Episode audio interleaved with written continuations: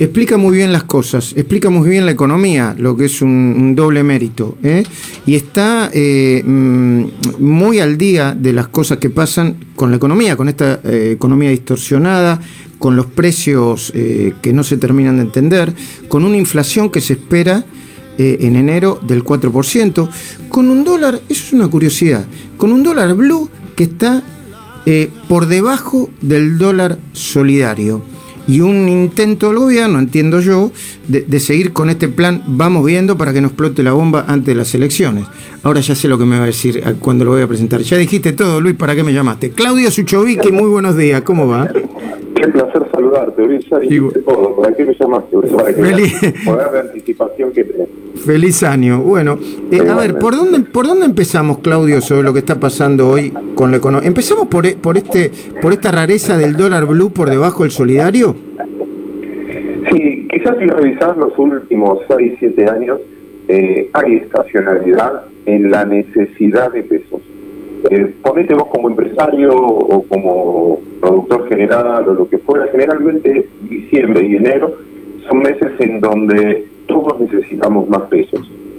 Febrero, estacionalmente, es un mes donde febrero y noviembre, estacionalmente son los meses donde sobran un poco de pesos, donde tenés menos aplicación. Así que ahora empieza la hora de la verdad en el término de si lograron la confianza o no. Otro punto muy interesante es que el gobierno se asustó en su momento, ya por noviembre, y fue un poquito más ortodoxo. De hecho, todas las semanas se está tomando pesos, lo saca de circulación eh, a una tasa bastante alta, déjame decirte, pero bueno, la verdad es que eh, emite para financiar el déficit, pero luego esos pesos los saca tomando deuda. Como no hay demanda de pesos, los bancos o los fondos comunes colocan, por lo tanto movilizan ese dinero, por lo tanto se da lo que te estoy diciendo, pero después me parece que en febrero, por la actividad económica, porque empiezas a programar el año, porque tenés que más gastos, ya no estás de vacaciones, vas a demandar esos pesos, así que ahí te quiero ver. Y lo veremos, nos falta poquito. Mm. Eh, eh, la inflación se acelera, entiendo que se está acelerando. Eh, están planteando un 4% para, para enero, creo que se va a conocer en las próximas horas. Este, esta intención de acuerdo de precios y salarios, control de precios, los cortes populares de la carne, ¿funciona? ¿Podría funcionar? No, yo creo que cualquier persona que nos está escuchando con algo de sentido común, eh, llegamos a las conclusiones. Yo el otro día lo titulaba un cúmulo de profecías autocumplidas. Vamos a suponer que vos tomás los cortes de la carne y haces esos cortes más populares. Ahora arrancaste con una cantidad chica, es menos del 4% de lo que se consume realmente de carne. Pero un tipo que engorda ganado, un tipo que tiene que comprar el maíz y el trigo para engordarlo ¿Vos te crees que va a reinvertir si cree que después le van a poner más controles? ¿O va a decir que es más barato hacer soja eh, porque ahora no me da tanto el negocio? Y si hoy me controlan y no lo van a solucionar, después lo van a controlar más. La experiencia dice que el del campo deja de producir algo de ganado y prefiere eh, hacer más soja. Desde ese punto de vista me parece que con el tiempo va a faltar más eh, carne con lo cual es, esto es alcista a largo plazo y es lo que pasa con los controles de precios.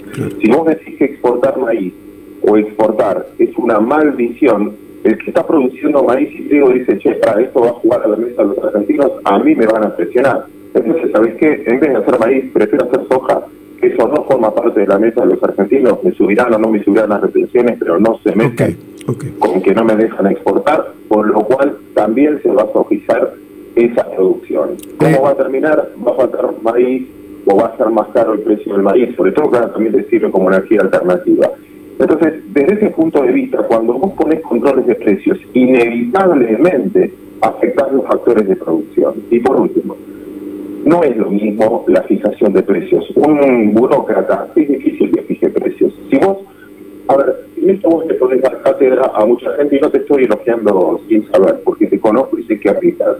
No es lo mismo para vos los costos que significa hacer un programa si eh, alquilás un, un, salón que te sirve de museo, si le empezás a poner los costos. No es lo mismo hacerlo por internet que hacerlo por, no sé, todos los costos que le pones adelante. Entonces no puedes universalizar el costo de la carne, ¿vale? Porque no es lo mismo para el que produce el hormona que para el que produce por la logística, por el flete. Entonces los precios a veces son relativos de acuerdo al riesgo que vos le pusiste. Entonces me parece que nunca funciona en ningún lado del mundo, salvo que sea con mano dura, con muchas restricciones.